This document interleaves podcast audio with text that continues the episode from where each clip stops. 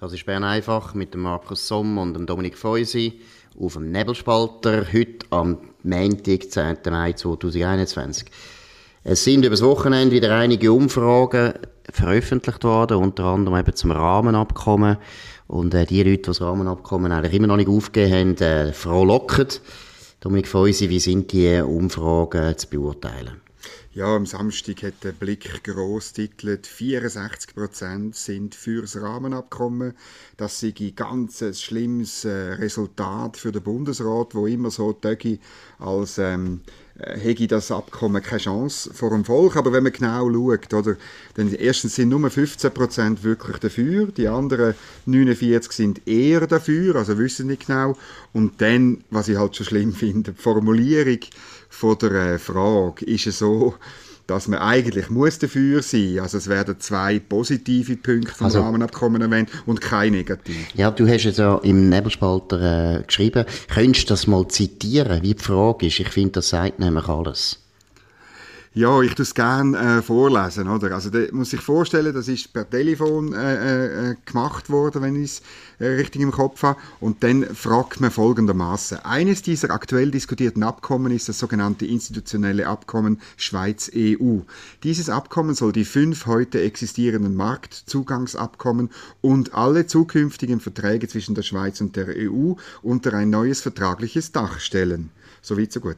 Damit könnten die bestehenden Verträge effizienter und schneller an neue Gegebenheiten angepasst und neue Teilverträge einfacher ausgehandelt werden. Das Abkommen ist in der Schweiz umstritten. Und dann kommt die Frage, würde ein solches institutionelles Abkommen Schweiz-EU zur Abstimmung kommen? Wären Sie dann bestimmt dafür, eher dafür, eher dagegen oder bestimmt dagegen? Also du, du siehst, wie das in eine Richtung zielt, die Beschreibung vom Abkommen. Also ich muss dir ehrlich sagen, ich finde das absolut unprofessionell von dem GFS-Institut, dass die sich überhaupt hergeben, so eine Frage so zu formulieren, ist ja peinlich. Ich meine, es ist völlig klar, sie schreiben, das Abkommen führt dazu, dass man eben schneller und einfacher neue Verträge schliessen kann. Sehr positiv. Nachher sagen sie nur, es ist umstritten, also es gibt Gegner.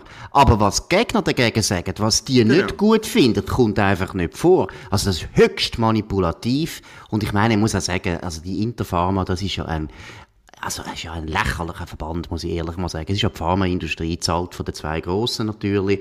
Und äh, René Buchholzer ist dort der Chef, finde ich eigentlich einen ganz guten Typ, kommt raus. Aber dass er so eine Umfrage nachher gross spielen in den Sonntagszeitungen. Und eben, wir müssen ja das auch ein bisschen erklären, den Zuhörern. Es läuft immer gleich, oder? Die machen so eine Umfrage, nachher tun sie das pseudo-exklusiv den Sonntagszeitungen geben oder eben einen Blick und wissen ganz genau, es wird genau in ihrem Sinn nachher journalistisch behandelt und nachher eben wird dann nach einem ganzen Wochenende über das geredet. Ich meine, das ist einfach peinliche Propaganda.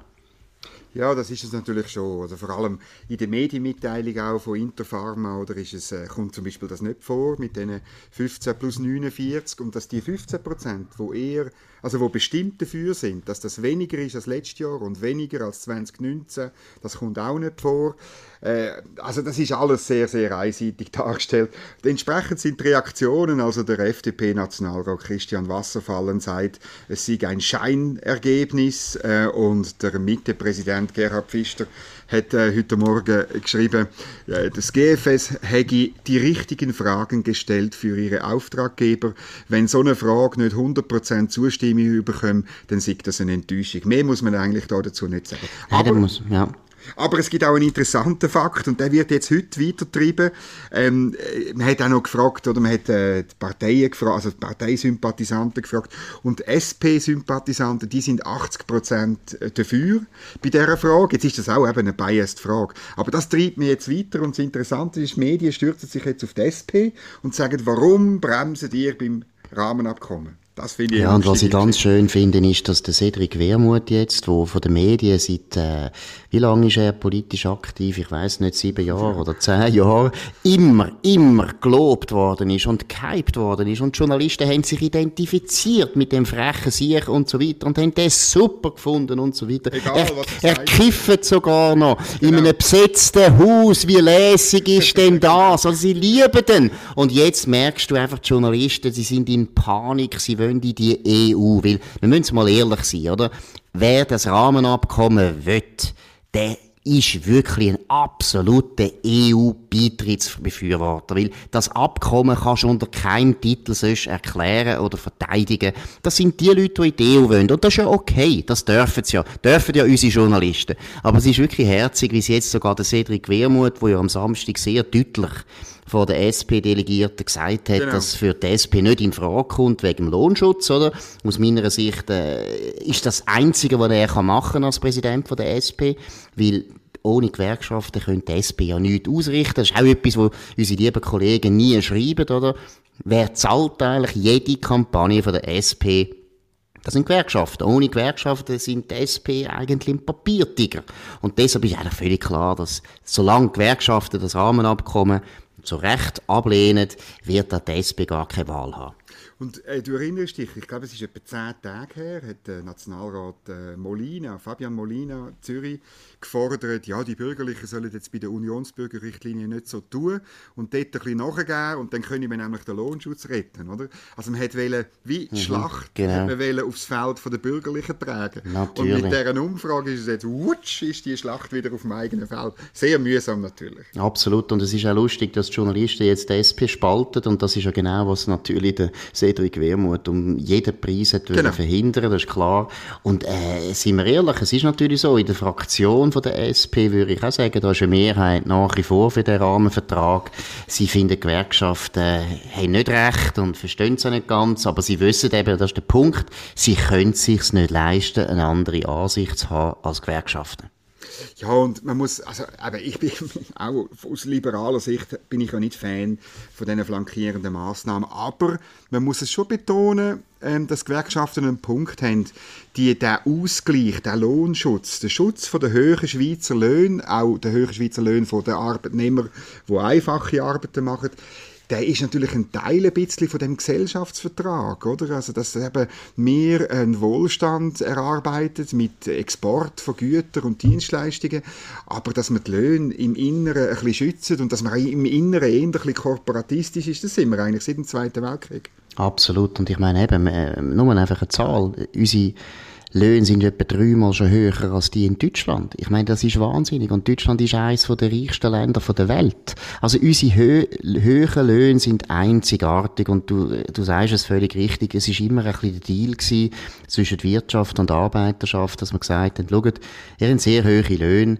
Dafür wollen wir aber ein sehr liberales Arbeitsrecht. Wir wollen eben, zum Beispiel der Kündigungsschutz ist bei uns vernünftig, wirklich vernünftig. Mhm. Und das ist wahrscheinlich einer der wichtigsten Gründe, warum wir eigentlich immer relativ wenig Arbeitslosigkeit ja, ja. haben, ist ganz etwas Wichtiges. Und da haben Gewerkschaften, genau, und da haben Gewerkschaften immer irgendwo geschluckt und akzeptiert, wie sie gewusst haben, wir haben dafür höhere Löhne. Und früher hat man natürlich höhere Löhne, übrigens auch Gewerkschaften natürlich, geschützt mit den Zuwanderungskontrollen, oder? Man genau. hätte nicht einfach können reinkommen in die Schweiz. Mhm. Und Gewerkschaften sind eigentlich seit den bilateralen Verträgen in einer, in einer äh, speziellen Situation. Richtig haben sie ja das auch nicht wollen.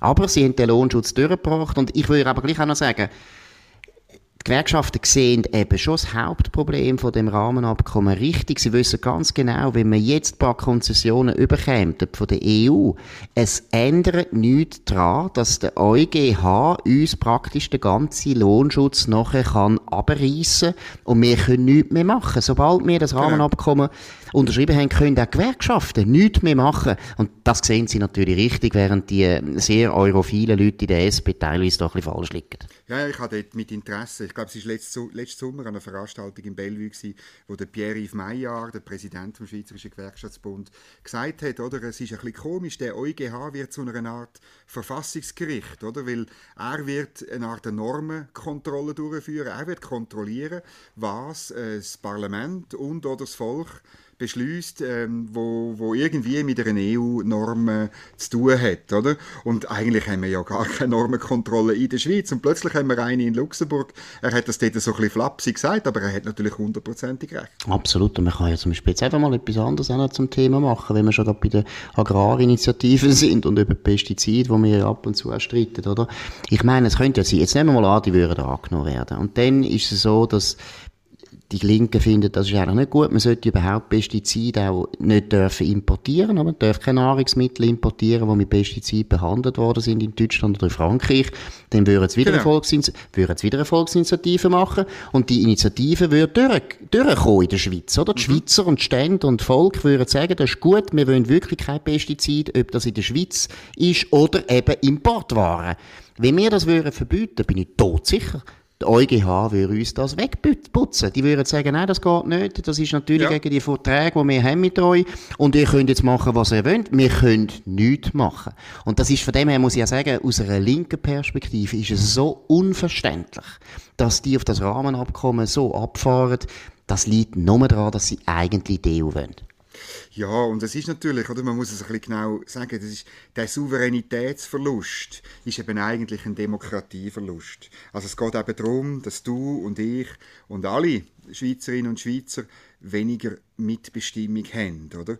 Und manchmal habe ich das Gefühl, es gibt SP-Exponenten, die noch gut mit dem könnten leben aber klar, für Gewerkschaften und auch, auch sonst, eigentlich für unser politisches System, ist das nicht ein Stresstest, sondern das ist ein, äh, ein Untergang. Absolut.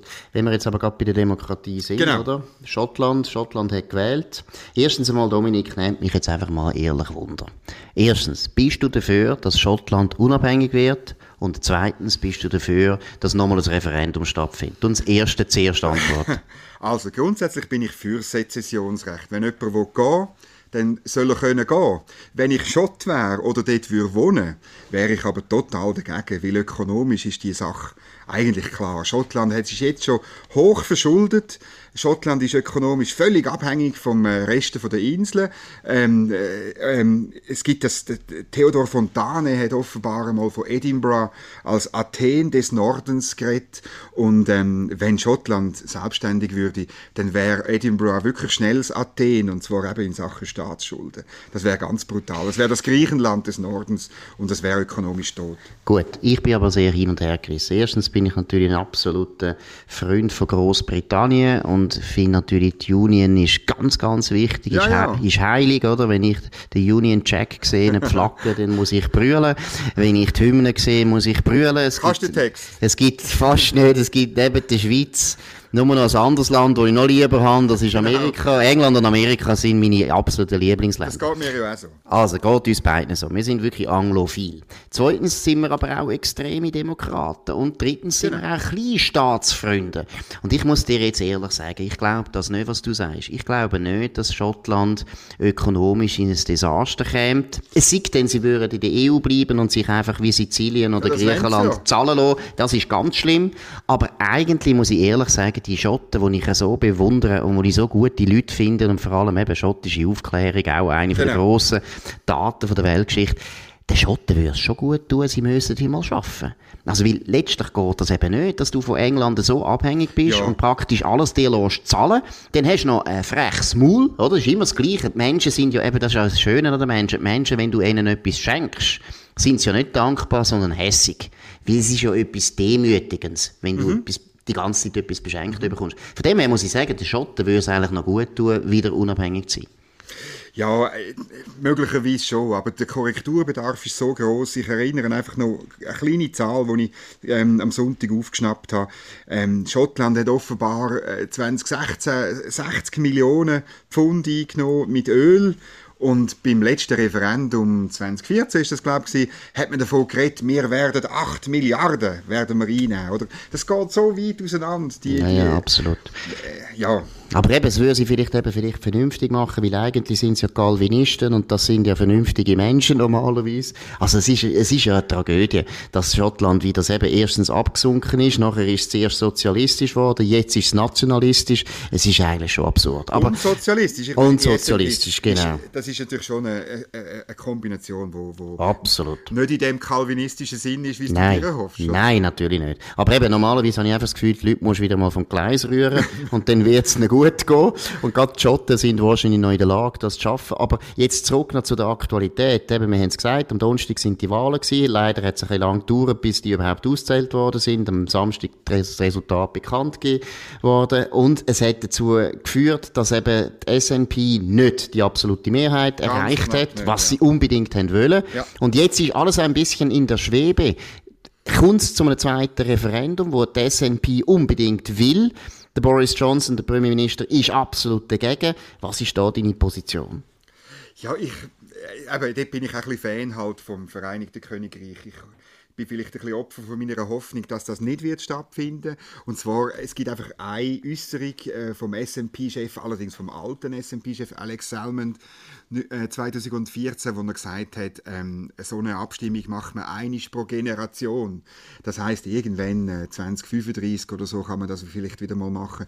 Ich glaube, bis dann wird man sich in London weigern. Aber das ändert natürlich nichts. Die zentrifugalen Kräfte in dem Vereinigten Königreich, wo auch so ein bisschen schief zusammengebaut ist, so mit, mit diesen mit Parlament und den First Ministers, die sich da aufführen, es gibt natürlich die Kräfte und ähm, vielleicht ist es plötzlich, findet es gleich wieder statt. Also ich finde wirklich, dass wir da als Schweizer sollten sie jetzt beraten, was Föderalismus heisst, oder? Nein, man sollte wahrscheinlich ja. schon, das Großbritannien sollte man zerlegen, also auch England unbedingt, oder? Ja. Und so ein echter Föderalismus. Und dann glaube ich nämlich auch, ich meine, wir haben es mit dem Jura auch erlebt, ich glaube auch, der Trick ist immer, du musst so großzügig sein mit denen, die nicht ganz zufrieden sind mit dir. Du musst so großzügig sein und denen so viel mal sagen, schau, ihr könnt jederzeit gehen und ihr könnt abstimmen, so viel mal ihr wollt, ist gar kein Problem. Dann gehen sie nicht, oder? Ich meine, die Jurassier wären dann auch nie gegangen die Welschen müssen wir gar nicht reden, die würden sowieso nie gehen, ich auch nicht, St. Galler auch nicht. Also, es ist in der Schweiz nie ein Thema gewesen, weil wir einfach sehr, sehr grosszügig sind mit diesen Minderheiten oder mit diesen eigen, eigenständigen Regionen. Bei uns kommt natürlich noch dazu, dass sowohl Tessiner wie Tromos, eigentlich auch Deutschschweizer, sie wissen ganz genau, so viel demokratische Mitbestimmungsrecht, und jetzt schließen wir den Kreis von dem Gespräch, so viel persönliche Freiheit, wie wenn sie in der Schweiz sind, in dem immer noch relativ lockeren, föderalistischen, freiheitlichen Staatenbund, haben sie sonst nie nicht. Absolut. Das ist das beste Argument zum Absolut. Und deshalb ist natürlich auch die Wirtschaft viel besser zu Weg und deshalb sind die Löhne viel höher. Ich glaube auch, das wissen die meisten Schweizer, ob sie im Tessin oder im Uri oder ich weiß nicht wo wohnen, das ist klar. Das war Bern einfach. Gewesen. Heute am Montag, am 10. Mai 2021 auf Nebelspalter. Ihr könnt das jederzeit hören, auch auf nebelspalter.ch natürlich, aber auch auf anderen Podcast-Plattformen wie Spotify oder Apple Podcasts. Das war der Markus Somm in Zürich, der Dominik Feusi in Bern. Danke vielmals für die Aufmerksamkeit und bis morgen wieder zur gleichen Zeit, wieder mit Bern einfach. Merci vielmals.